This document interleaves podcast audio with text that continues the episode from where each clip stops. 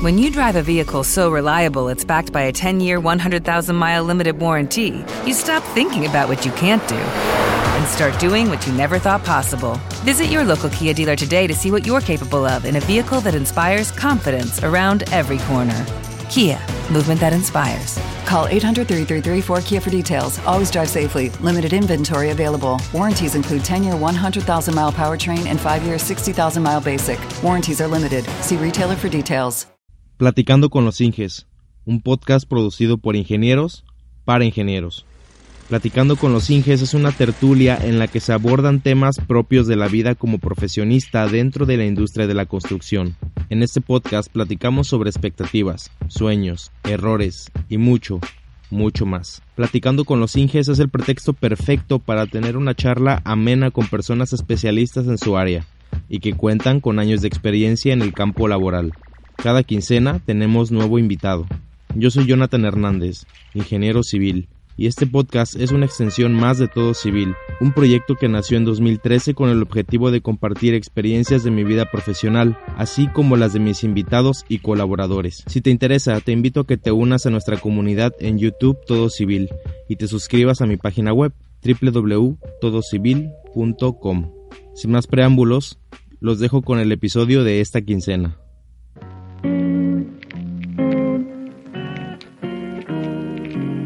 Hola civiles, bienvenidos al episodio número 16 de Platicando con los Inges. Aprovechando que hoy es el Día del Arquitecto, el invitado de esta ocasión es precisamente un arquitecto. Estoy hablando del arquitecto Guillermo Ávila Alexander, que es autor de este libro que tengo en mis manos, que adquirí ya tiene quizá unos 3 cuatro meses. Y bueno, hasta este día aprovecho para introducir este episodio, esta plática que tuve con él, en la que compartió diferentes anécdotas, o algunas de ellas están incluidas en este ejemplar, y algunas otras son exclusivas para este episodio. La verdad lo disfruté mucho. Trato de invitar a diferentes tipos de personas, tanto arquitectos como ingenieros y otro tipo de profesionistas, ya que no solamente eh, trabajan puros ingenieros en la construcción.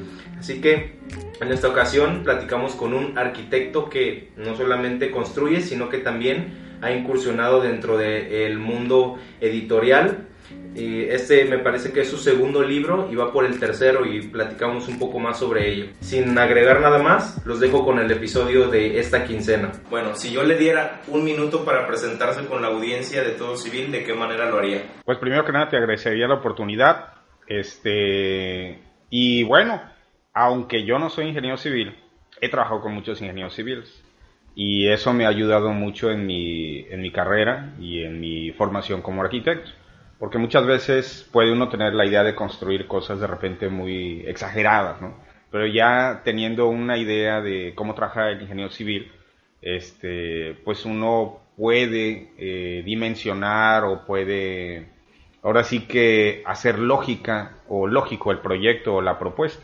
Entonces, este, pues básicamente eso te diría, ¿no? Que soy un arquitecto más enfocado a la construcción y aparte pues me apasiona, pero, pero estoy como, ¿cómo te diré? Más del lado de la construcción que del lado de, del proyecto o del gabinete. Entonces es el segundo arquitecto que, que viene y que nos platica sus experiencias, porque eh, si bien es cierto que el canal es todo civil, haciendo alusión a la ingeniería civil, pues dentro de nuestra industria, la, dentro de la industria de la construcción, pues no solamente somos puros ingenieros, hay otras carreras que se involucran de forma parcial, incluso completa, como son los arquitectos, ingenieros industriales, eh, contadores, administradores, que aunque como tal no, no estudian aspectos de la construcción, también se ven involucrados en cualquier momento. Claro, sí, no, o déjate, o hasta veterinarios que luego hacen grandes edificios. O sea, me ha tocado, ¿eh? Sí. O sea, hay de todas las carreras luego metidos en la construcción. No está mal, siempre y cuando tengan ahora sí que a la mano un ingeniero civil y un arquitecto. O sea, después de ahí pueden hacer lo que quieran. Pero me he topado con eso. Y bueno, como ya es costumbre en este programa, em, pues vamos a iniciar la plática de la siguiente manera. ¿Qué lo motivó a estudiar arquitectura? Fíjate que es una pregunta que hace muchos, muchos años no me hacían, porque como ya estoy en el ejercicio desde hace muchísimo tiempo, Este, yo creo que tuve la influencia muy grande de, un hermano de, de mi mamá, o sea, es de un tío. Yo era muy pequeño, te hablo, yo estaría, no sé, como en, en la primaria, tal vez, o incluso en preescolar, yo creo. Sí, yo estaría en preescolar cuando él estaba estudiando arquitectura en la UNAM. Yo vivía, bueno, mi familia vivía en la Ciudad de México, en un lugar que se llama, este, me recuerdo, como es, es donde crecí, fue la dirección, la primera dirección que te aprendes, yo creo que es la que nunca se te olvida. Y era Querétaro y Tonalá, 154, departamento 10. Entonces, no sé por qué razón, algún día él me llevó a la, a la universidad. Y yo creo que me llevó como su mascota o una cosa así, ¿no?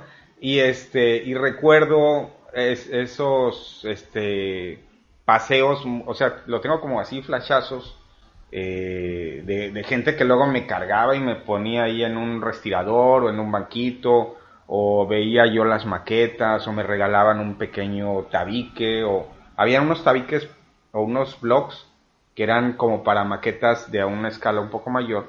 Y este, y de repente me, me acuerdo que salía yo feliz con una bolsita de cosas de esas, ¿no? Me imagino que era lo que le sobraban de las maquetas, no sé. Pero me habrá llevado como tres, cuatro veces y en algunos otros momentos este, entraba yo a su cuarto y veía las maquetas o lo veía trabajando o lo veía con todos los colores y luego me prestaba para dibujar y así. Entonces siento que esa fue una gran influencia, porque digo yo que me acuerde, y esto te lo puede decir cualquier gente que me conozca de la infancia, este, nunca dije que fuera a estudiar otra cosa. O sea, yo quería ser arquitecto. A lo mejor no entendía cabalmente qué era, ¿no? Pero yo quería ser arquitecto. Eh, te hablo de eso en la primaria y luego en la secundaria. Ya en la secundaria pues ya llevas dibujo técnico. Entonces, este, entendía yo que tenía que hacer dibujo técnico y dibujaba lo que me ponían.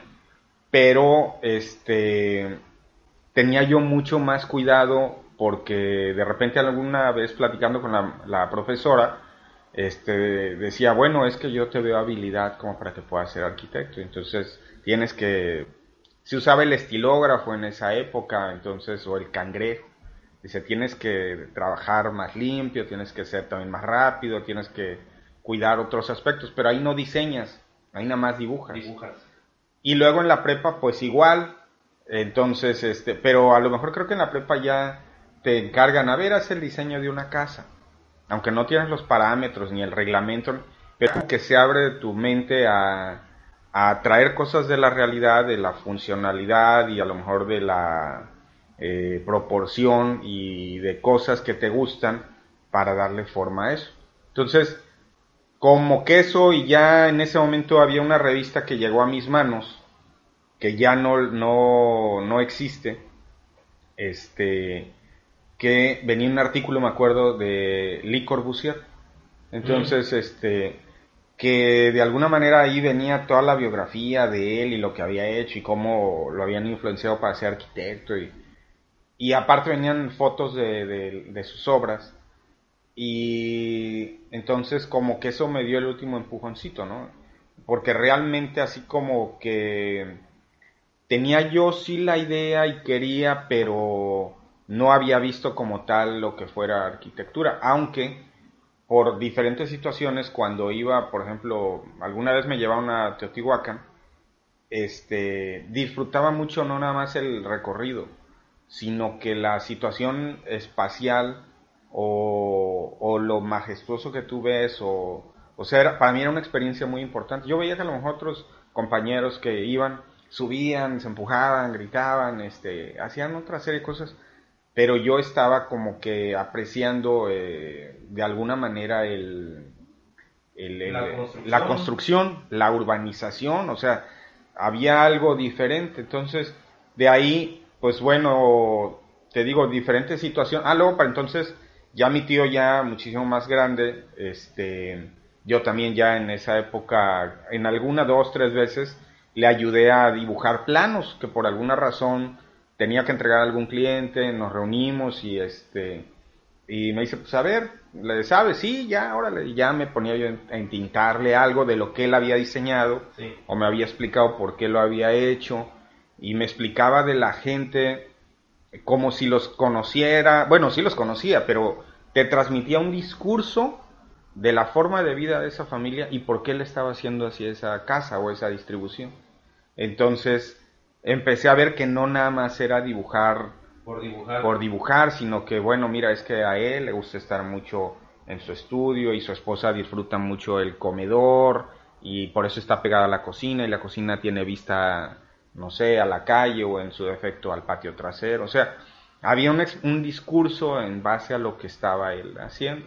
Entonces, toda esa serie de cosas este, como que me hicieron, o sea, y aparte no tenía más para dónde, creo, pude haber estudiado cualquier otra cosa, pero había ya toda una, ¿cómo te diré? Ya era una inercia o algo que, me llevaba con mucha fuerza a la arquitectura, entonces, y aparte lo disfrutaba, y cada vez que iba descubriendo algo diferente, este, lo iba, como que decía, oye, sí, sí, esto, esto me gusta, ¿no? Entonces, eh, eso me llevó a, la carrera de arquitectura y, la fui disfrutando mucho, o sea, porque cuando entras no entras a nada de construcción, entras a cosas de teoría del color, este diseño básico, historia de la arquitectura, historia de la arquitectura que entonces también descubrí que me gustaba mucho la, la historia, o sea, desde siempre, pero ahí como que me hice ávido, ¿no? Por, por saber más de, pues para empezar, de, luego nos cambiamos de la Ciudad de México al sureste y no sabía mucho de aquí, entonces ya después, este, pues intentar conocer dónde estabas y bueno, te topas con, con que estás en donde se desarrolla la cultura madre, la cultura olmeca, ¿no?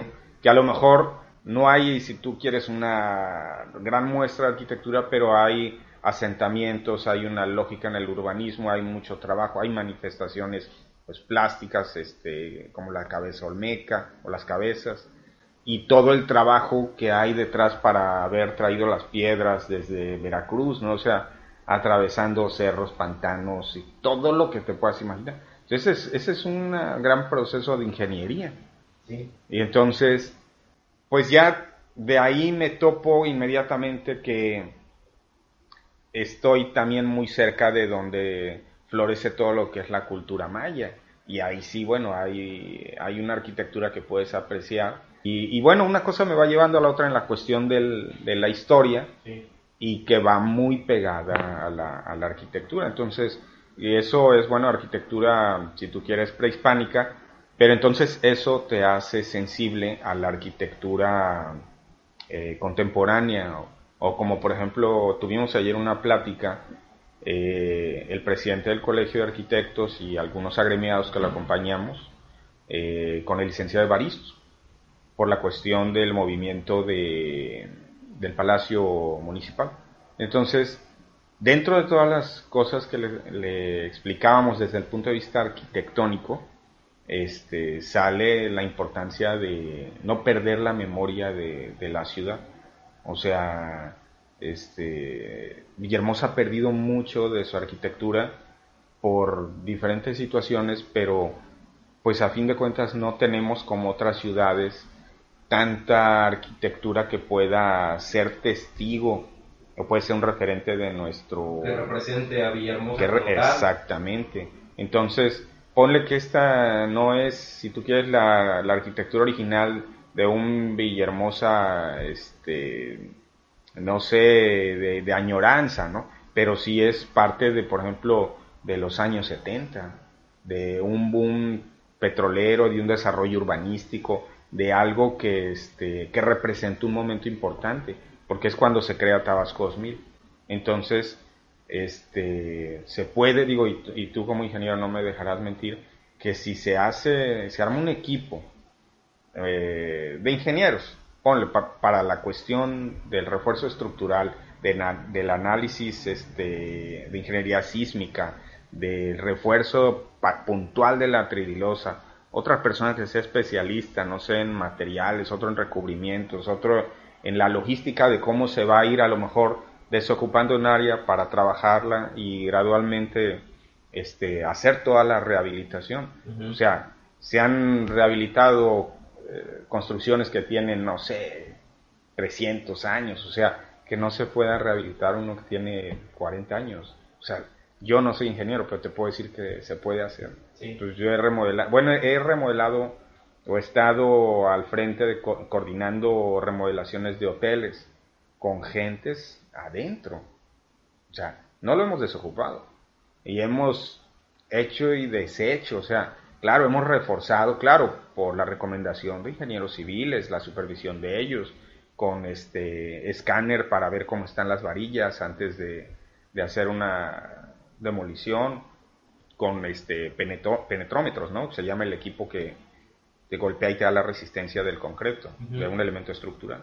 Entonces, este, o sea, haciendo todas las pruebas y los análisis y revisión de los este, resultados, hemos, este, con el apoyo de los ingenieros civiles, hemos podido concretar proyectos estructurales para rehabilitar un edificio o darle una nueva distribución. Entonces, este, este edificio se le puede hacer, se fácil. Entonces, pero no atacamos tanto ese punto porque no es lo medular de nosotros. Lo medular de nosotros es pues la cuestión, si tú quieres, este, humanística, este, de, rescatar ese edificio que representa de alguna manera parte de la arquitectura, ya de la historia de la ciudad. O sea, Tabasco 2000 tiene un, un premio a nivel internacional. Esto fue tuvo un premio de urbanismo en Sofía por este por el en su momento el proyecto cómo fue concebido y cómo cambia la economía de una ciudad. Entonces eh, yo creo que sería pues no valorar un poquito lo que tenemos el hecho de este, desaparecerlo, ¿no? Y a lo mejor vender el terreno y ver tú a saber qué vayan a poner ahí. Entonces, Creo que antes de hacer algo así, este, se pueden estudiar las posibilidades de rescatarlo y si a lo mejor un grupo, te digo ya importante de ingenieros con la visión también de un arquitecto, se hace una evaluación muy completa y se ve que no hay posibilidades, ah bueno, pues entonces sí, no explorar otra segunda, ¿no? La demolición o, demás, ¿no? Sí. Entonces, este, pues te digo, en, ese sentido, hay que, a mí en lo particular, la, pues la historia me ha jalado y me ha ayudado también a, hacer la parte de mi trabajo. ¿Y usted estudió aquí en el sureste? Sí, sí, yo estudié en la UJAT, este, la carrera de arquitectura. Cuando yo estudié, eh, creo que nada más la UJAT la tenía. Después iba yo ya como en primer, segundo semestre y la abrió la Olmeca. Este, y de ahí pasaron muchos años y creo que la abrió, pues, no me acuerdo si fue la, la VM o, pero una cosa así. Entonces, este, soy egresado de la UJAT, de la División Académica de Ingeniería y Arquitectura, y posteriormente la UJAT consiguió un convenio con el Instituto Politécnico Nacional y vinieron y nos dieron una maestría este pues los fines de semana. Entonces este esa maestría que cursé se llama maestría en ciencias con especialidad en arquitectura. Ah, es, una maestría este cómo te diré muy interesante porque a veces hay problemas en la arquitectura. Mira, esto podría ser un caso de estudio, lo del ayuntamiento. Lo que hacemos es que no lo, ¿cómo te diré? Muchas veces tomamos decisiones, sí basados, a veces con el corazón o, o pensando en la cuestión económica o en negocios o en, o en lo que te pide, si tú quieres, la población, ¿sí? Pero, eh, por ejemplo, con esta visión de la arquitectura desde el punto de vista científico, analizas un problema aplicándole el método científico. Y entonces eh, lo analizas, te haces una serie de preguntas, lo vas desmenuzando todo, así sacas todos los, los eh, factores que pueden verse involucrados y con muchas otras más herramientas como por ejemplo la teoría de sistemas, empiezas a ver quién es más o, o quiénes eh, o con un abanico especialistas podrían intervenir para dar una solución o aportar algo ¿no? a, esta, a esta situación que se está analizando con otra herramienta a lo mejor como un FODA ves este como nos comentaban ayer las ventajas de mover el ayuntamiento o las debilidades de eso. Entonces este planteas también una hipótesis y sobre esa empieza o sea empiezas a verlo desde el punto de vista científico. Entonces cuando lo empiezas a ver así o analizar así tu tus respuestas son muy diferentes a lo mejor a las que tú mismo podrías estar manejando de manera, si tú quieres, se oye raro, ¿no? Este, visceral. Porque... Sí, porque se toman en cuenta diferentes factores que incluso em, si son decisiones que si uno tomara por sí solo, serán completamente diferentes. Sí, o sea, aquí ya lo ves, por ejemplo, te apoyas en un marco, se llama estado del arte es como un marco histórico. Te, basas realmente en, una investigación muy profunda de, de, todo, desde, vamos, desde cómo se originó ese edificio, por qué está ahí, su estado actual, si o sea, es un análisis científico de, de, ese objeto estudio, ¿no? O de ese caso. Entonces, este, ese, esa maestría de eso trata, de que analices eh, situaciones o de la arquitectura en las que lo veas, vamos, como un científico, no como un arquitecto, o sea, que digas, y le voy a poner así un colorcito, no, no, no, o sea, lo estás viendo desde el punto de vista científico, vas a, claro, y tu objetivo es generar nueva información que te pueda ayudar a tomar una decisión. Entonces, este, es interesante, te digo, eh, si tú quieres, y te soy sincero, a lo largo de, mi desarrollo profesional después de la maestría, no te voy a decir que he agarrado una casa o un, edificio y lo he, le he aplicado la metodología tal cual para, para llegar a una conclusión, porque muchas veces es el cliente el que tiene a veces ya muy claro qué quiere. Pero sí me han servido las herramientas de la maestría para ver este, enfoques que ni él ni yo a lo mejor estamos este, atendiendo de, y del proyecto y que van a ser medulares. Sí.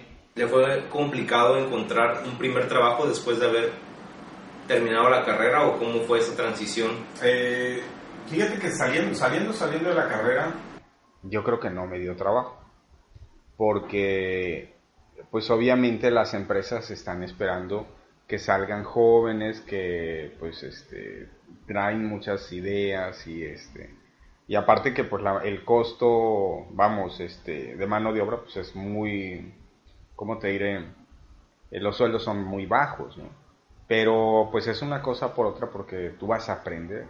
Entonces este pienso que en esa etapa como que no no me dio mucho trabajo claro, va pasando el tiempo, vas aprendiendo, vas, este, eh, también, como platicamos ahorita fuera del video, este, buscando otras opciones, eh, nuevos retos, a lo mejor alguien ve cómo trabajas y te invita, este, o está el cambio de, ir a otra parte a trabajar. Entonces ya, ya conforme va pasando el tiempo, van cambiando, va cambiando los escenarios, ¿no? Entonces, este, hubo en algún momento donde, por ejemplo, también las circunstancias y las oportunidades este, te permiten ya tener tus clientes este, directos, ¿no? Entonces, también esa es una gran responsabilidad. Pero bueno, pues porque ya está, ¿cómo te diré? cimentada una, de alguna manera una trayectoria o un prestigio este, y, de, internamente una confianza en lo que puedes o no hacer.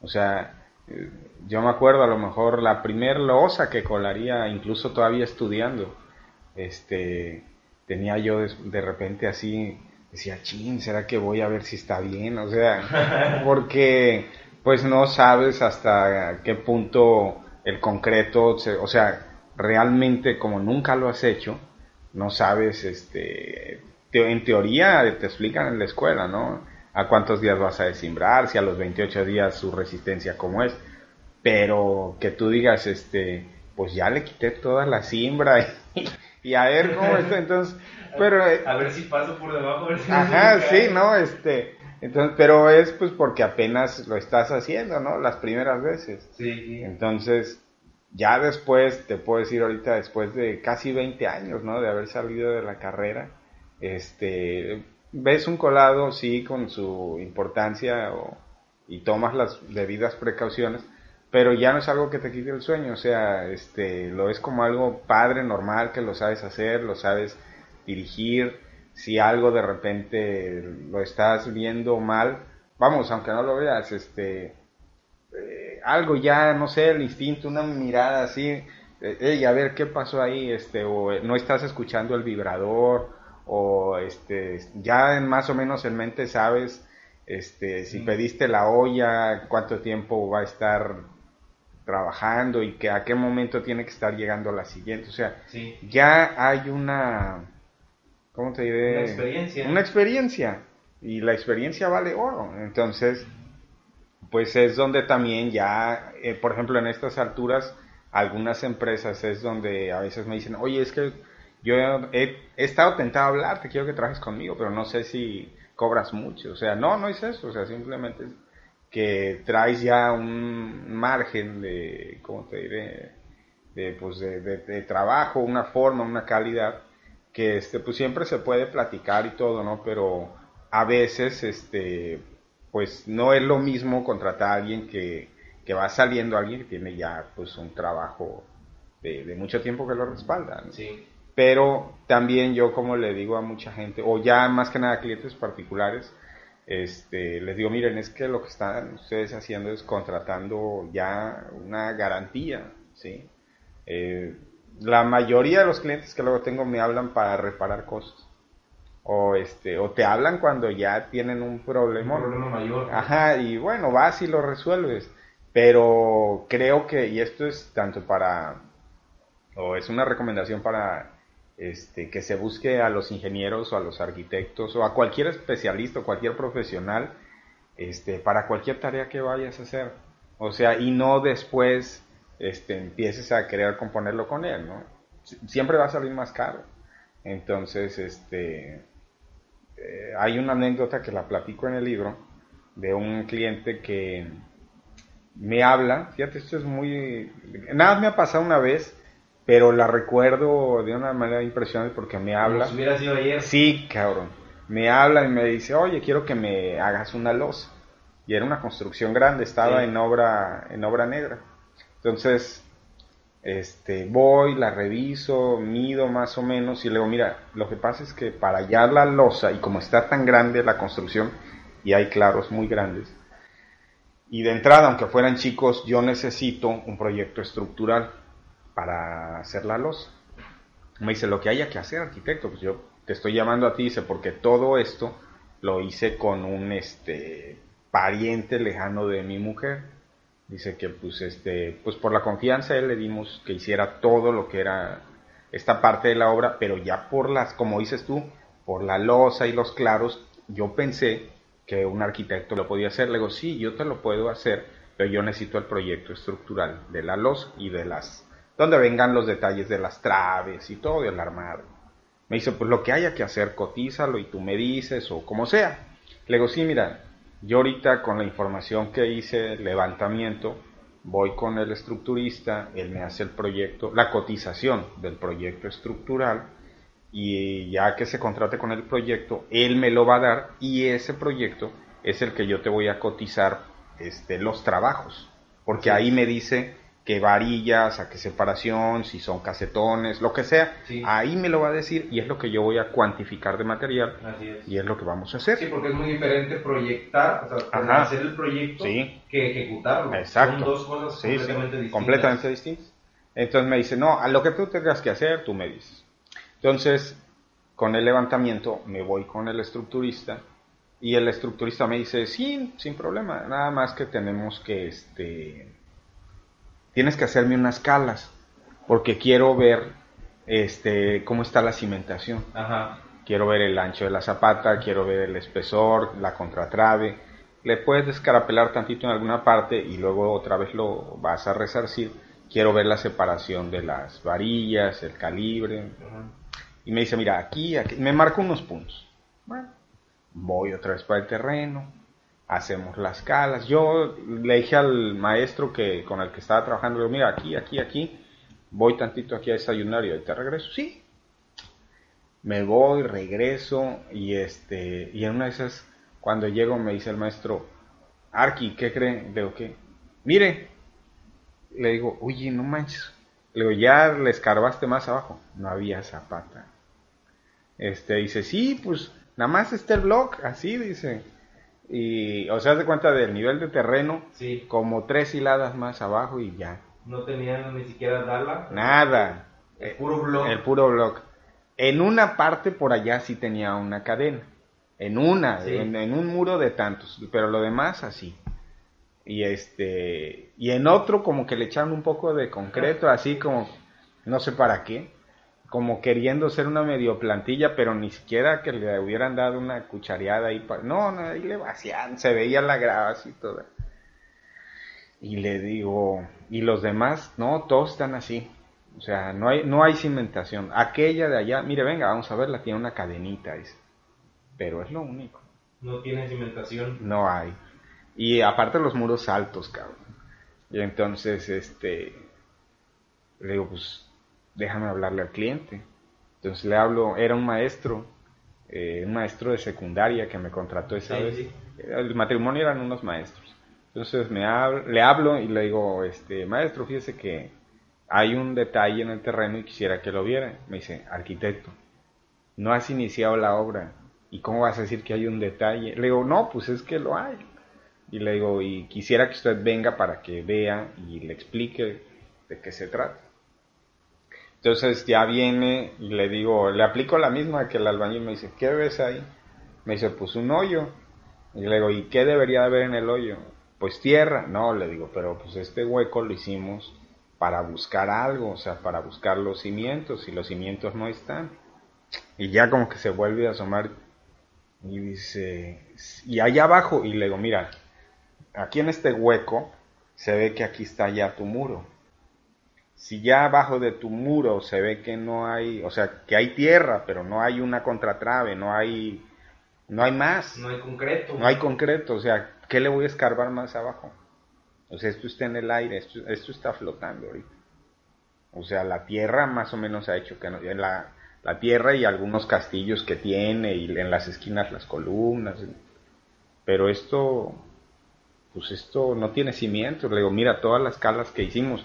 Y aparte yo, de las que me marcó el ingeniero, que eran los lugares específicos, ya abrí otras. Y tampoco.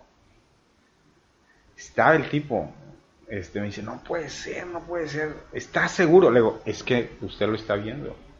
Es que este, mi compadre, no sé qué dice, me cobró de cimentación, no sé cuánto, ciento y tantos mil pesos. De muros eran también otros tantos miles. Dice, y la losa, pues no la hicimos porque yo te dije, quería verla contigo. Dice, pero me cobró la cimentación. Le digo, pues no sé de qué cimentación estamos hablando, le digo, porque de esta, ¿no? Dice, pues, fíjate, con razón tan rápido yo vi que levantó los muros. Dice, ¿por qué? Le digo, pues sí, porque no habían cimientos. O sea, sí medio escarbó y yo no sé en qué momento se le ocurrió nada más meter así los castillos y, Sí, y me dice, y es que yo de repente nada más venía y desde acá no me bajaba a veces, dice. Desde aquí nada más le daba, Le la confianza. le daba el dinero de la raya o para el material y, y la verdad me confié, dice. Y este dice, ¿y ahora? Dice, no me digas que hay que tirar todo.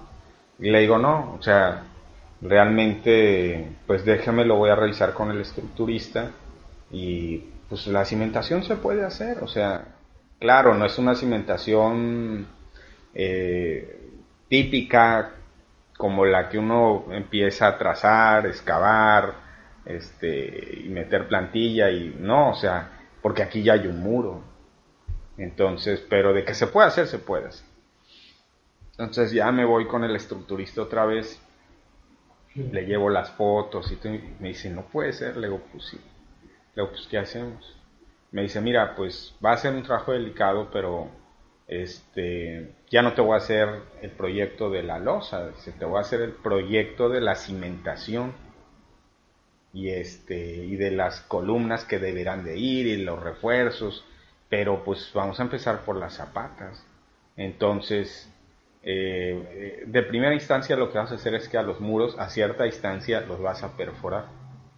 Les vas a atravesar así como unos este, polines y vas a hacer unas tipo porterías. Ya. Y esas porterías a su vez pues las vas a apuntalar muy bien y vas a tener tensor. Bueno, el muro va a quedar en el aire. Y a, por decir, a una X distancia haces zapata y dejas tierra. Y a otro tramo haces, y en otras partes vas Como si fueran zapatas aisladas. Sí, y en, y en algunas sí, zapatas aisladas. Y, o sea, era un proyecto de ingeniería ya un poquito más detallado. más detallado, pero a fin de cuentas era un proyecto de cimentación. Y este y aquí va una cadena, una contratrave, una trave de liga, acá pues hicimos maravillas, me, ya me entregó el proyecto y este ya regresé luego a explicarle a este hombre qué se iba a hacer, ¿no? Me dice, pues bueno, entonces ya cuando le me dice, "¿Y eso cuánto va a costar?" Le digo, "Mire, pues es que no es ahorita, no es, no es una cimentación normal, no es porque yo lo quiera encarecer o abusar de la situación, pero por ejemplo yo necesito madera y muy buena madera para todo lo que va a ser ese apuntalamiento, o sea, imagínense, le cae un muro, ya no es que le caiga un block, aquí que le caiga un muro a alguien de los que están abajo, ¿no?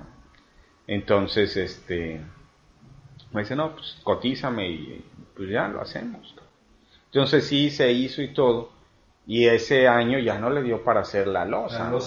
Pero, o sea, a lo que voy, yo creo que, digo, conozco de todo, ¿no? Ingenieros y arquitectos que son tremendos, pero no he conocido uno que no le haga una cimentación a, su cliente, ¿no? Entonces, sí, se pasó este albañil o lo que haya sido, ¿no? Y este, entonces yo por eso siempre recomiendo, ¿no? Que, que busquen al profesional, pues digo, para eso estudiamos. Es lo mismo, como si te sientes mal y vas con, este, no sé, un brujo, ¿no? No le vas a decir que te opere. Sí, sí, sí, sí, Porque son cosas que no te... Y no, no, pasan, y no pasan todos los días, te voy a decir. No, y he tenido la fortuna de, te digo, de, pues de, algunas me las han contado, pero todas las que yo pongo en mi libro son las que yo he vivido, para que alguien no me diga, oye, no fue así. No, o sea, este, yo ahí estuve. A mí me pasó, ¿no? Y hay gente, y te digo, yo antes, si tú quieres, de todo lo de estos años, o cuando estaba en la universidad, no me lo hubiera imaginado. O sea, no me hubiera imaginado tanta cosa, algunas increíbles, otras de locura que, que me han pasado en la obra o he visto en la obra, ¿no? O sea, historias de terror luego. Sí, no, cállate. ¿Y actualmente a qué se dedica? Pues mira, ahorita hago de todo un poco, cabrón. O sea, este, recientemente es, me invitó una empresa a trabajar, este, en algo bien curioso porque, pues obviamente cuando he coordinado diferentes obras, pues trato con el del aire acondicionado y veo su instalación y y sí, veía que me tenían que hacer la ductería, que venía de, no sé, de algún punto y tenía que llegar a mi plafón y veía que estuvieran alineadas o que la rejilla fuera la de que se había cotizado. Sí. Pero nada más. Entonces, me invita a esta empresa, tiene un contrato con este, en un hospital para hacer todo el aire acondicionado entonces me dice, fíjate que traigo ahí un detalle, este, a veces van los ductos, van mis ducteros fabricando y, se topan con instalaciones eléctricas. Entonces el eléctrico le dice, no, pues por aquí ya no puedes pasar. Entonces el ducto tiene que bajar, Y, y, dice, yo como que creo que no puede ser, o sea, no puede ser que siempre le digan al ducto, vete por otro lado, porque eso me está afectando. Se está gastando más lámina de la que está cuantificada, este, todas esas nuevas curvas le van a restar potencia al flujo de aire, este, o sea, hay otras cosas que, que yo quisiera que me apoyes tú y que veas si realmente este, no se puede, no se puede, pero si se puede, yo necesito que pases, cabrón. Porque pues igual hay partes donde si hay una trave, tú me vas a decir, ¿qué pasa? Y le digo, mira, incluso ahorita me dices de una trave, te puedo decir que no la voy a romper, porque es un elemento estructural. Pero sí te puedo decir a lo mejor, este, si ya libramos la trave y hay que subir, a lo mejor te puedo decir la manera correcta de hacer un recorte en la losa. Eso sí. O sea, porque también ha pasado que dicen, no, es que llego y por donde va a subir el ducto me dicen que no está el, que el albañil o la otra constructora que venía haciendo, no dejó el hueco y que el hueco está como a 10 metros por allá y que pues por ahí el paso original ya del, del proyecto no se puede porque pues allá está, pero también yo no puedo ir hacia allá porque a lo mejor ya hay otros ductos míos, entonces este quiero que me ayudes trabajando en eso, o sea, ahora sí que como gestor, como ir abriendo paso a la gente de los y le digo, bueno, sí. Entonces entro a trabajar con ellos y este y es otro boleto porque pues el ductero tiene este una habilidad increíble para hacer piezas no pero no porque tenga esa habilidad también otras áreas otras otras sí áreas de, de la obra este lo van a andar haciendo que se mueva porque es más fácil mover o una tubería eléctrica o que haga una bayoneta a que un ducto haga una transformación que resta eficiencia al equipo. Entonces, este, pues ya me tocaba explicarles a los eléctricos. Le digo, oye compadre, tienes 30 o 40 centímetros para arriba y tienes otros 20 o 50 antes del plafón, muévete. O sea, porque es de lógica, no porque sea el ducto el que vaya a pasar o porque sea la empresa donde yo trabajo, pero es que es de lógica, si tu supervisor no te lo dijo, o sea, o te pegas o te bajas. O haces una bayoneta. Porque si no, yo voy a pasar. O sea, mañana no van a estar tus tubos. O sea, en otras palabras, mejor quítalos porque, o sea, tiene que haber una lógica de, también una cortesía profesional, no porque, tú no puedes entrar a una obra y con, por ejemplo, con la ductería, este, trabajar todos los pisos al mismo tiempo. Tendrías que tener 200 gentes. Pues, a veces los contratos o las situaciones o tu misma logística, o sea, no puedes hacer eso. Entonces a lo mejor vas trabajando por pisos o por áreas, pero no por eso cuando subas al otro piso te vas a encontrar que todos... Ni todo libre, no te lo vas a encontrar, pero tampoco te vas a encontrar todo saturado. Y más que si a lo mejor hay reuniones de contratistas semanales y, y se entiende que viene el del aire y que a lo mejor ahí hay un huecote por donde dice que vamos a subir a la azotea, y me pasaba que donde están los pasos para el aire, ahí pasaban canalizaciones de todo lo que tú quieras. O canastillas o cosas así. Entonces es donde tú dices, a ver, a ver, no puede ser.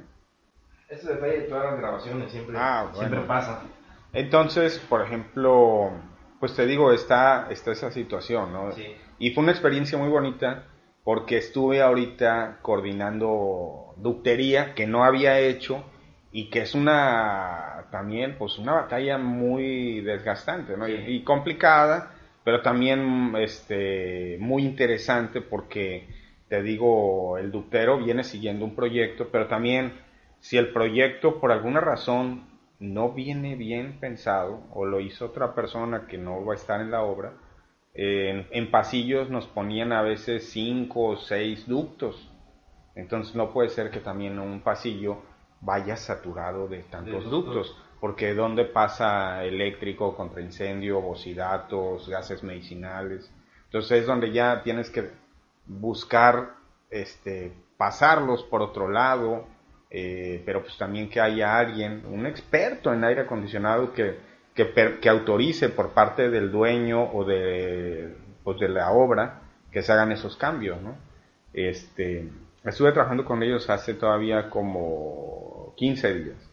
Este, y ahorita estoy retomando clientes que tengo yo particulares. aunque te digo, la obra ahorita en Tabasco está muy, muy baja. Entonces, este, de dos clientes que estamos entre que se haga algo, este, pues estoy prácticamente concentrado y el resto del tiempo, se puede decir que ahorita tengo mucho, mucho tiempo, pues eh, lo estoy dedicando a la promoción de mi libro. Entonces, este, que como te platico, es un manual de, construcción que no nada más es para ingenieros o arquitectos, mira, es para el público en general. O sea, el, otro día me encontré yo un señor, este, el abuelito de, de un amigo de mi hijo que, este, platicando del libro, le digo, pues es que para cualquiera el libro es, ideal porque, por ejemplo, usted me dice que ya está jubilado, pero pues eh, le da mantenimiento a su casa, entonces hay algo tan básico en la impermeabilización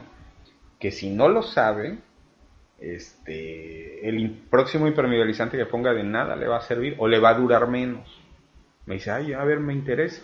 Y entonces le digo, mira, por ejemplo, tú tienes una losa, si la primer capa tú la debes aplicar en este sentido, la segunda en este sentido y la tercera y final en este tiene una lógica. Si lo haces así, quedan microsurcos en la superficie.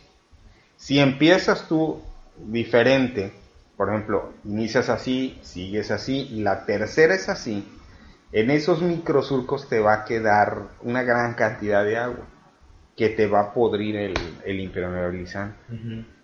Y este, entonces esos tips, esas cositas, son las que yo en mi libro te digo para que cuando, aunque te digo, ya este estuvo a lo mejor jubilado o se hace el ama de casa y ves que llega material, pues que veas que si viene, anunciaron que va a llover, pues que no te lo dejen ahí en el patio, ¿no? O sea, que tomes ciertas previsiones y entonces eso es lo que está en el libro para que toda la gente que vaya a construir o que esté construyendo, este, pues tenga un manual básico, ¿no? De, de esas cosas que no son técnicas, pero que te van a ayudar, te van a ayudar a cuidar tu dinero y tu obra.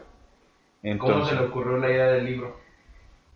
Porque te platicaba antes de la grabación, hice un libro anterior de, este, de una situación personal nada que ver sobre este, cómo había yo resuelto eh, mi vida después de un divorcio entonces, este, tenía muy buenos comentarios de gente que me decía, oye, te vi con tu hijo que andabas acampando en no sé dónde y que te fuiste al acuario de Veracruz y siempre te veo muy contento. Y les digo, bueno, sí, porque pues es una nueva oportunidad para, para hacer las cosas bien. Entonces, este, dando a lo mejor esos tips o consejos, este, que escribía yo muchos a muchos amigos y familiares que me preguntaban, me di cuenta que luego tenía mucha información muy buena, porque luego me decían, oye, lo que me dijiste me sirvió, o fíjate que hice esto con mi hijo, o fíjate que me retroalimentaban, entonces eh, dije, bueno, pues voy a darle forma a esa información, y así este, surgió el primer libro, que igual está en Amazon y se está vendiendo y todo, pero este, entonces cuando me, me topaba alguien y me decía, oye, ¿qué escribiste un libro? Y le digo, sí, pero alguien que de repente no había visto. ¿Y de qué es? Y yo les decía, no, pues es del divorcio. No, dice, pero ¿qué no era de construcción o de arquitectura? No, es que tú deberías de escribir uno de construcción, porque pues como me asocian a que siempre me ven en las obras, más que a lo mejor en oficina haciendo un proyecto. Sí, he hecho muchos proyectos, pero me he enfocado más a la obra. Entonces me dicen, no, pues es que si, siempre, si no te veo que estás en una obra de un hospital, te veo en una obra de un hotel, te veo en, no sé, en cosas así, de un drenaje, ¿por qué no escribes todo eso de obra? Entonces me lo empezó a pedir tanta gente que dije, bueno, pues hay que, hacerlo. hay que hacerlo. Y entonces ya me puse ahora sí que mis horarios y eh, mi, mi tema, mis capítulos, de ahí me sirvió un poco la, formación, si tú quieres, de la maestría, porque este, es como si tú hicieras una tesis, ¿no? Entonces, a ver, mis capítulos, pa, Y ya fui escribiendo y un capítulo te hace saltar al otro. Por ejemplo, te leo los capítulos eh, así. Mira, Sí, aquí te lo muestro, ¿no? No, no, eh, hay que mostrarlo para... Ajá. Bueno, pues ahí se ve. Sí, Entonces, este, los capítulos son...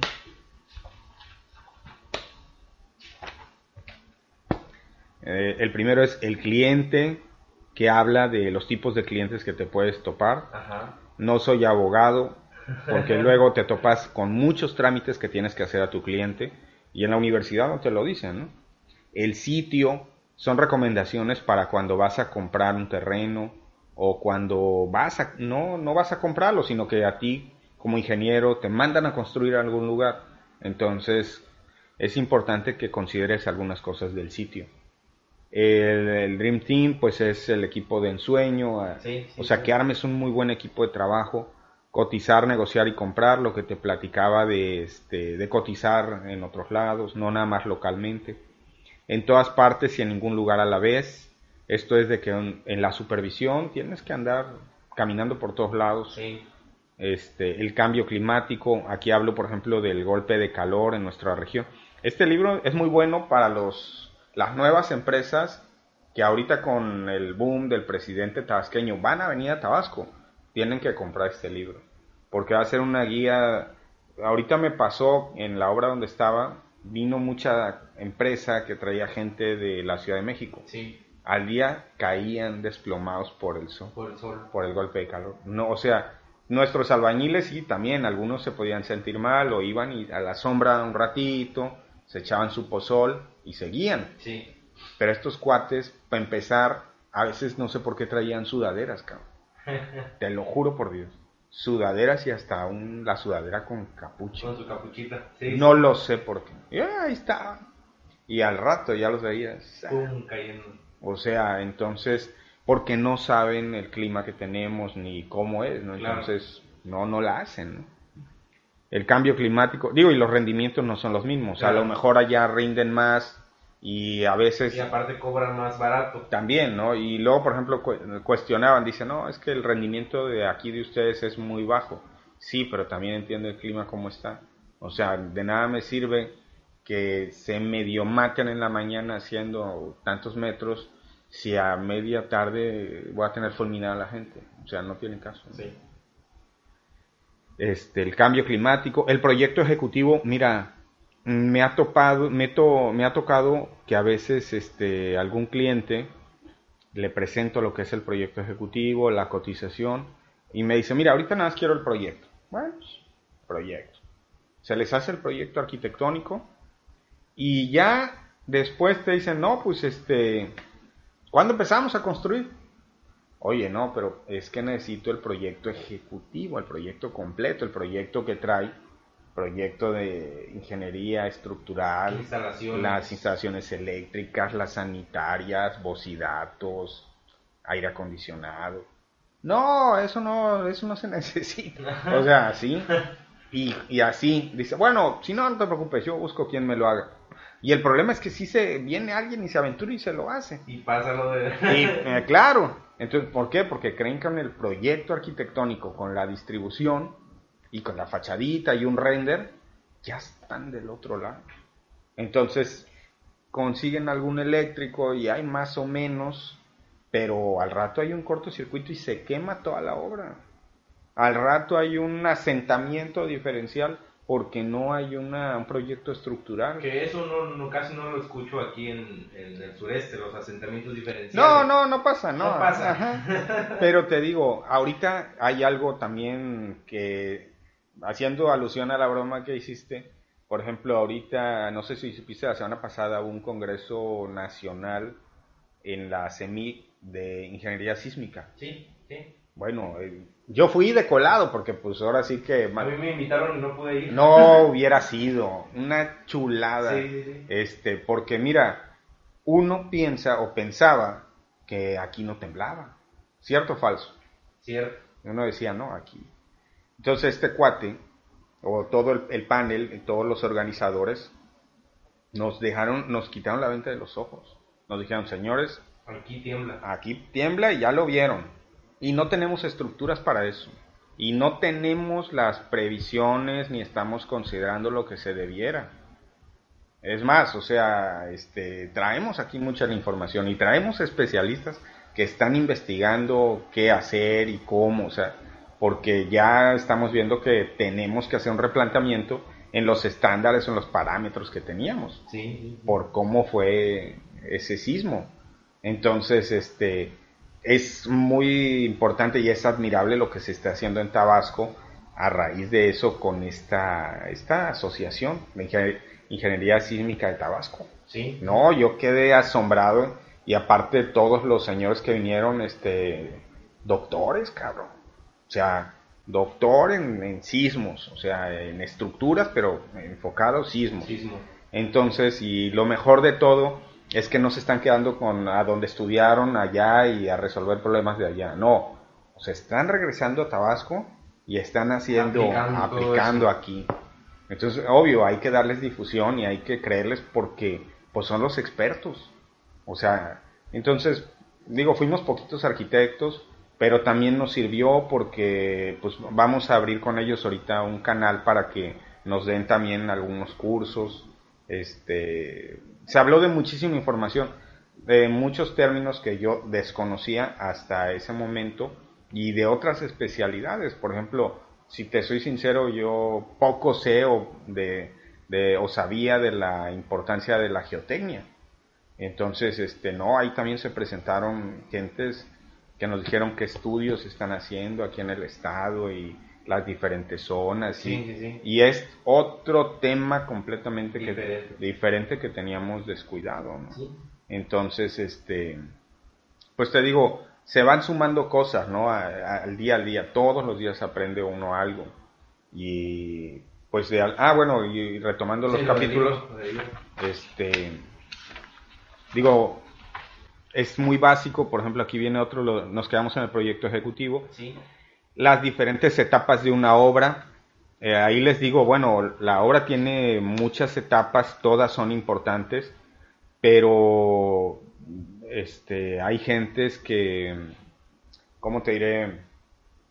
Mm, a veces se visualizan, eh, o clientes, ¿no? Visualizan la obra terminada ya, este, y es bueno, eso es muy bueno pero hay una serie de etapas y de situaciones que no consideran. Mira, me habló el año, no este año, el año pasado, una señora, arquitecto, este, porque me contactó por Facebook primero, me pidió el teléfono y todo. Y me dice, oiga, estábamos como a 5 de diciembre. Me dice, este, "Arqui- arquitecto, le voy a enviar unas fotos de mi cocina y las medidas más o menos y cuando nos reunimos, que me cotice el proyecto y la obra de la cocina de mi casa. ¿Sí? Porque la quiero para, ¿qué me dijo? Para el Para Navidad y Año 25, Nuevo. 28 de diciembre. Le digo, no, señora, o sea, no, ¿dónde? O sea, no se puede. Ah, pero ¿cómo va a ser? Le digo, no. Ah, entonces no quiere trabajar para mí. O sea, yo trabajo con gusto para usted, pero a partir de enero. Y enero la segunda semana, no por mí. O sea, yo trabajo casi, o sea, todos los días del año. Pero no voy a conseguir gente. No va a Y haber luego el gente. material. Y luego hay tiendas de materiales que cierran y cierran, hacen este inventarios, no sé, en la primera semana de diciembre y cierran Sí. y se acabó. ¿Para qué le voy a desbaratar la cocina así nada más? O sea, a lo mejor alguien le dice que sí, pero no le van a terminar. No, nadie le va a terminar, nadie que yo conozca le va a terminar. A lo mejor alguien se avienta el tiro y le va a dejar eso de cabeza. O a lo mejor Vamos, es, ah, y todavía me dice, es que yo veo en la televisión que hacen una casa en dos días. ah, bueno, le digo, sí, pero son estudios de televisión y son casas de madera y de paneles prefabricados. Y entran 80, 60 gentes y... y En un ratito lo hacen. Claro, y tienen to- al lado todo un camión de materiales, o sea, sí, y trabajan día y noche. Si usted se va a salir de su casa, no sé, me deja ahí 200 mil pesos y una tienda abierta, este, a lo mejor le digo, pero ¿para qué nos metemos en eso? O sea, no tiene caso. Mejor. Me dice, pero ¿por qué no se.? Ah, sí, todavía. Como típico tabasqueño. Sí. Pero ¿por qué no se puede? Pues porque le voy a desbaratar la cocina, no sé dónde va a guisar, si usted se va a ir a otro lado, este, va a haber polvo, ruido, vamos a desmantelar, voy a cortar el agua para cambiar las instalaciones del lugar, no se, no se va a poder usted bañar, a lo mejor igual y tenga en el mejor de los escenarios todas las salidas cada una tenga una válvula, que no lo creo. Para cerrar, a lo mejor nada más donde yo voy a trabajar y todo lo demás va a tener servicio. O sea, no lo sé.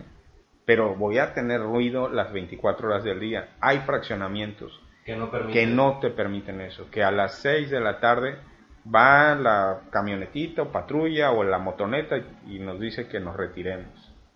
O sea, estoy contando con todo, son etapas, son cosas que he vivido, la vivo día a día. Entonces no se puede, si le digo, pues es la verdad. ¿no? Hicimos nada y hasta como que se molestó, me dice, pues voy a ver a alguien, sí voy a encontrar. Entonces te digo, son esas etapas, me las menciono, riesgos y accidentes de trabajo, que pues también he visto muchos, construyendo con el enemigo, porque hay maestros, digo, los respeto y he aprendido de, muchos maestros de obra, casi, no sé, el 70% de lo que sé. Y el, y el otro 30% de la universidad, o sea, sean, siendo honestos, ¿no? Pero, este, pero así como hay unos muy buenos e ingeniosos, hay unos ingeniosos, pero para hacer cosas malas, ¿no? Entonces, este, eh, a ese capítulo también se los paso al costo, ¿no? Para que estén al pendiente y tengan cuidado de que no les vacíen la obra. Eh, la, ah, y la entrega de la obra. Este es un capítulo también muy bonito porque este, te pasan anécdotas, ¿no? Ya cuando estás entregando y, el cliente te pide algo que no estaba o te pide adicionales. Eh, y bueno, pues sí se los haces, ¿no? Pero le tienes que explicar que primero hay una cotización y pues igual y lo hacemos, ¿no? Este, o sea, en la entrega de la obra también lo que es hacer un checklist, dos veces peinarla, a lo mejor llevar a alguien que no esté tan viciado como tú y porque me ha pasado. Sí, por la ceguera de la sí es ceguera de taller, ¿no? Sí. Sí.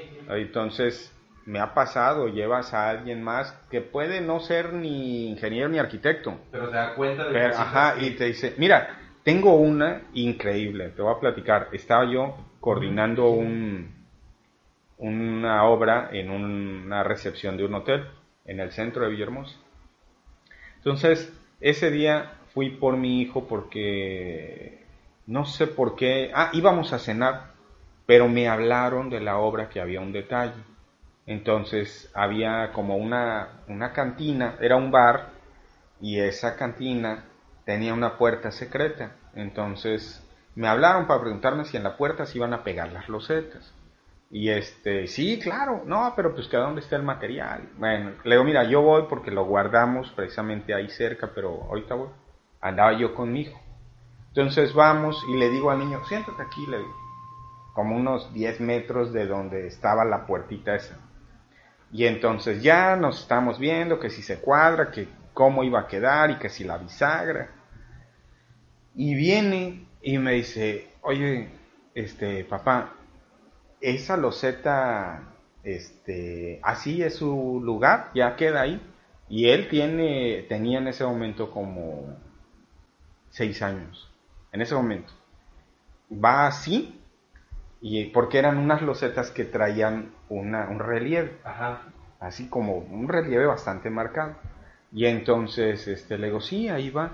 Dice, es que ahí no va. Así, con huevos. Es que ahí no va. Y le digo, ahí va, pero ya se diciendo, qué sal. Y este, y me dice, es que yo veo patrones en la escuela, dice, y ese no sigue el patrón. Le digo, ¿y de dónde lo viste? Desde acá, ven. Y me voy a la mesa y me paro. Y de todas las losetas, esa estaba invertida. Ah, la pegaron al revés. La pegaron al revés. O sea, pegada, de lejos se veía blanco y las onditas pero ya no cazaban porque estaba pegada al revés. Me quedé de hacer, le oye hijo, la verdad que sí, tienes razón, está mal pegada. Maestro, venga por acá. Le habla al maestro, me dice, ¿qué fue? Le digo, la loseta está al revés. No, Arqui, le digo, la loseta está al revés, compadre. Sí. Oye, sí es cierto, dice. Oye, arquitecto, qué bueno que se dio cuenta. No, yo no me di cuenta. O sea, he venido también tantas veces y, y el niño fue el que se dio cuenta. Y, me, y incluso me empezaron a burlar, no, ya se ve que el alumno superó al maestro, su hijo ya lo superó. y le digo, no, pues sí, qué bueno, pero lo que pasa es que no está viciado. Entonces ve y ve algo anormal y ve algo que no es. Y, y, este, y entonces te digo, ya en esas etapas, yo recomiendo que igual vaya otra gente, o que veas la obra a veces, yo sabes qué hago, a veces ya las veo también de noche. O sea, voy, prendo las luces, la, entonces otros detalles de luz en la noche se ven diferentes, que en el día no se van a ver. Y este, y ya y le marco con un lápiz o con un color dónde hay que tirar la pasta, dónde hay que cambiar azulejos, dónde lo que sea, porque en la noche la luz este, es diferente. Cosa que a lo mejor como estamos en el día trabajando no lo vemos. No se ve. Y hay cosas así. Ok. No, pues usted está lleno de experiencia. No, pues te digo, pues por eso es que me decidí a hacer el libro, ¿no? Está muy, está muy bueno. Y teniendo en cuenta toda la experiencia que ha, que ha tenido, ¿qué sigue para el arquitecto Guillermo? Pues mira, este, realmente no lo sé, porque yo soy arquitecto, no, este, no vidente, ¿verdad? Pero a estos últimos años, por ejemplo, pues me he dedicado mucho a la cuestión editorial. O sea, este no es el primer libro que hago. Está este libro, está el que te digo, el del divorcio, a la maestra Candita tuve la oportunidad de coordinarle un libro de toda la obra que hizo durante su administración en la UJAP. Es un libro de arquitectura que habla de todo, o sea, remodelaciones, construcciones, este, unidades nuevas, todo, ese es, un, es una compilación de, de su trabajo. Ese libro lo coordiné yo y es algo editorial. Y antes de eso fui director de una revista de arquitectura de aquí en el estado. Entonces, haz cuenta que se hizo mm, el proyecto de la revista, pero la inundación le afectó a muchos de los patrocinadores de la revista. Entonces, obviamente, al no tener el patrocinio para el tiraje o para la impresión, pues ya tuvimos que, declinar el proyecto. Pero antes de eso, pues este fue un proyecto muy interesante porque nos enseñó todo lo que lo que engloba este hacer una publicación, ¿no? Eh, gente que, escribe, fotógrafos, este, gente que revisa, diseñadores gráficos. Entonces, este, yo creo que de ahí hemos venido desarrollando eso. Y ahora recientemente, no me lo vas a creer, pero este, incursioné también en la escultura. Entonces, hubo un trabajo de escultura por ahí polémico, porque este fue una escultura que cuando estaba Arturo Núñez iniciando su creo que estaba iniciando más o menos su gestión yo hice una escultura de él entonces eh, luego en los medios se filtró la figura y un periodista dijo que, que, era una obra que se iba a hacer en una glorieta y que costaba la glorieta 300 millones y este, que será la, y es que sacaron, copiaron la foto de la escultura, la copiaron de mi Facebook. Entonces, eh, si tú la veías, la foto de esa nota, se veía como una escultura muy grande. O sea, como que ya era la pieza que iban a poner. Y realmente era una escultura pequeña. Sí. Pero como estaba con un acabado que parecía bronce y, y muy detallada la figura, entonces este, empezó a surgir ese rumor Incluso amigos me decían, oye, ya que te compraron la escultura, pues a ver si me das parte de la obra o si vas a tener la obra de la glorieta, invítame.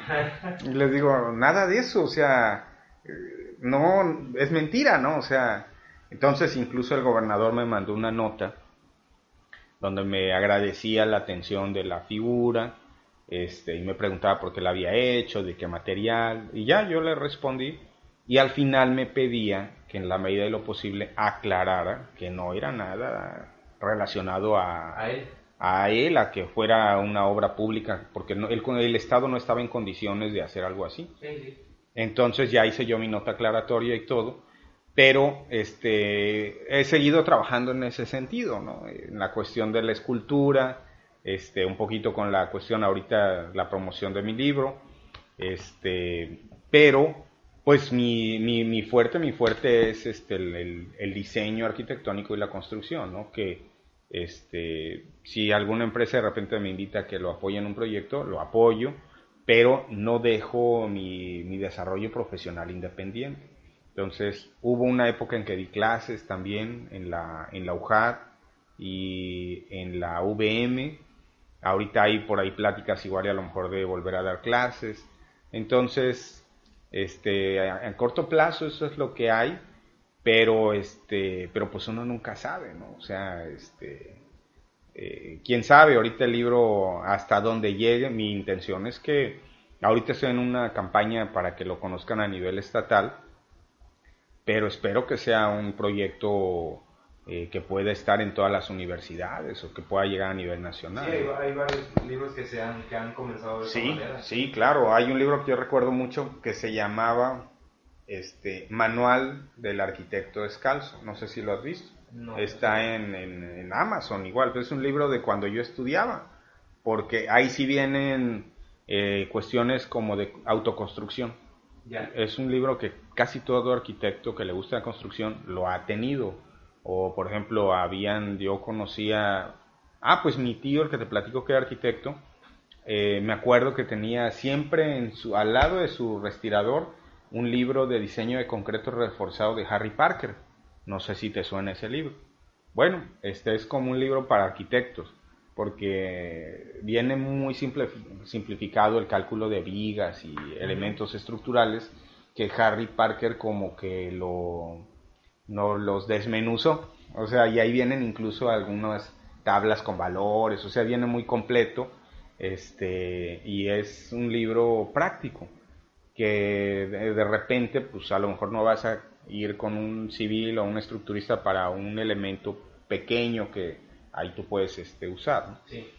Entonces ese libro es un libro que ha pasado de generaciones en generaciones. Eh, entonces yo quisiera pensar que eso pase con mi libro, ¿no? Pero pues para eso pues, hay que, eh, como dice, ¿no? Cacaraquear, ¿no? El huevo y platicarlo y decir y que lo recomienden.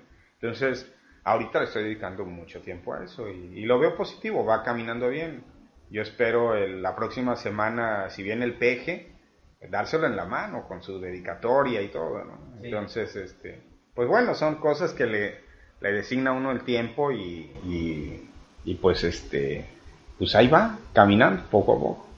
De verdad que yo, yo estoy muy emocionado de tenerlo aquí, incluso tener en mis manos el, pues digamos, el el ejemplar muestra de lo que en su momento va a ser el, el libro aquí del arquitecto. Yo estoy muy, emocionado porque eh, yo estoy escribiendo mi libro también y yo agradezco su, su participación y la oportunidad también de tenerlo aquí en Todo Civil. Y claro que aquí, aquí apoyamos este tipo de proyectos. No logro imaginarme todavía la emoción que debe estar sintiendo usted ya teniendo el, el ejemplar en sus manos, así como, como yo ahorita. Digo, en su momento yo también lo voy a pasar y está, está muy, muy, muy, este, muy, muy bonito, pues, y estoy seguro de que a las personas que lo adquieran, pues lo van a disfrutar. De hecho, yo voy a adquirir una, una copia de, de su libro y lo voy a leer. Ah, gracias, gracias. Y pues a ver qué tal, porque pues sí, a mí me llamo, yo exactamente quiero lo mismo, quiero un libro eh, de las anécdotas que, he vivido y pues digo, usted que ya, ya tiene bastantes años en esta industria, 20, ¿verdad? 20. años en la industria, pues imagínese, y yo que todavía estoy iniciando. No, pero ahora el, contexto es diferente, o sea, las herramientas son diferentes, los alcances son diferentes, el impacto que tienes en la red es muy grande. Sí. Mira, cuando yo empecé, nada más habían celulares para llamar y para mandar mensaje de texto. Y tomábamos fotos pues normal, ¿no? Con una cámara y lo revelábamos. Sí. Pues no, ahorita ya... Es con... sencillo como agarrar el, celular sí. O sea, ahorita con el celular todo lo que no haces, ¿no? O sea... En redes sociales estoy como ARQ, o sea, de Arki, ARQ Alexander. Y, este, y en, en YouTube está también como Arki Alexander. Este, generalmente respondo todo lo que me... También me consultan de construcción. Ese es, ese es mi, mi página de Face de promoción de libro y cuestiones de arquitectura y construcción. Ok. Poco, poco contesto a veces el, el Messenger, muy poco. Pero porque el teléfono me tarda mucho y se traba. Pero lo que es así público, enseguida les voy contestando o los canalizo, me preguntan, oye, alguien que haga tal cosa, bueno, fulanito. Perfecto. Entonces ahí me pueden encontrar. El libro, la versión digital está en Amazon. Este, lo descargas digitalmente, tiene un costo ahí de 150 pesos.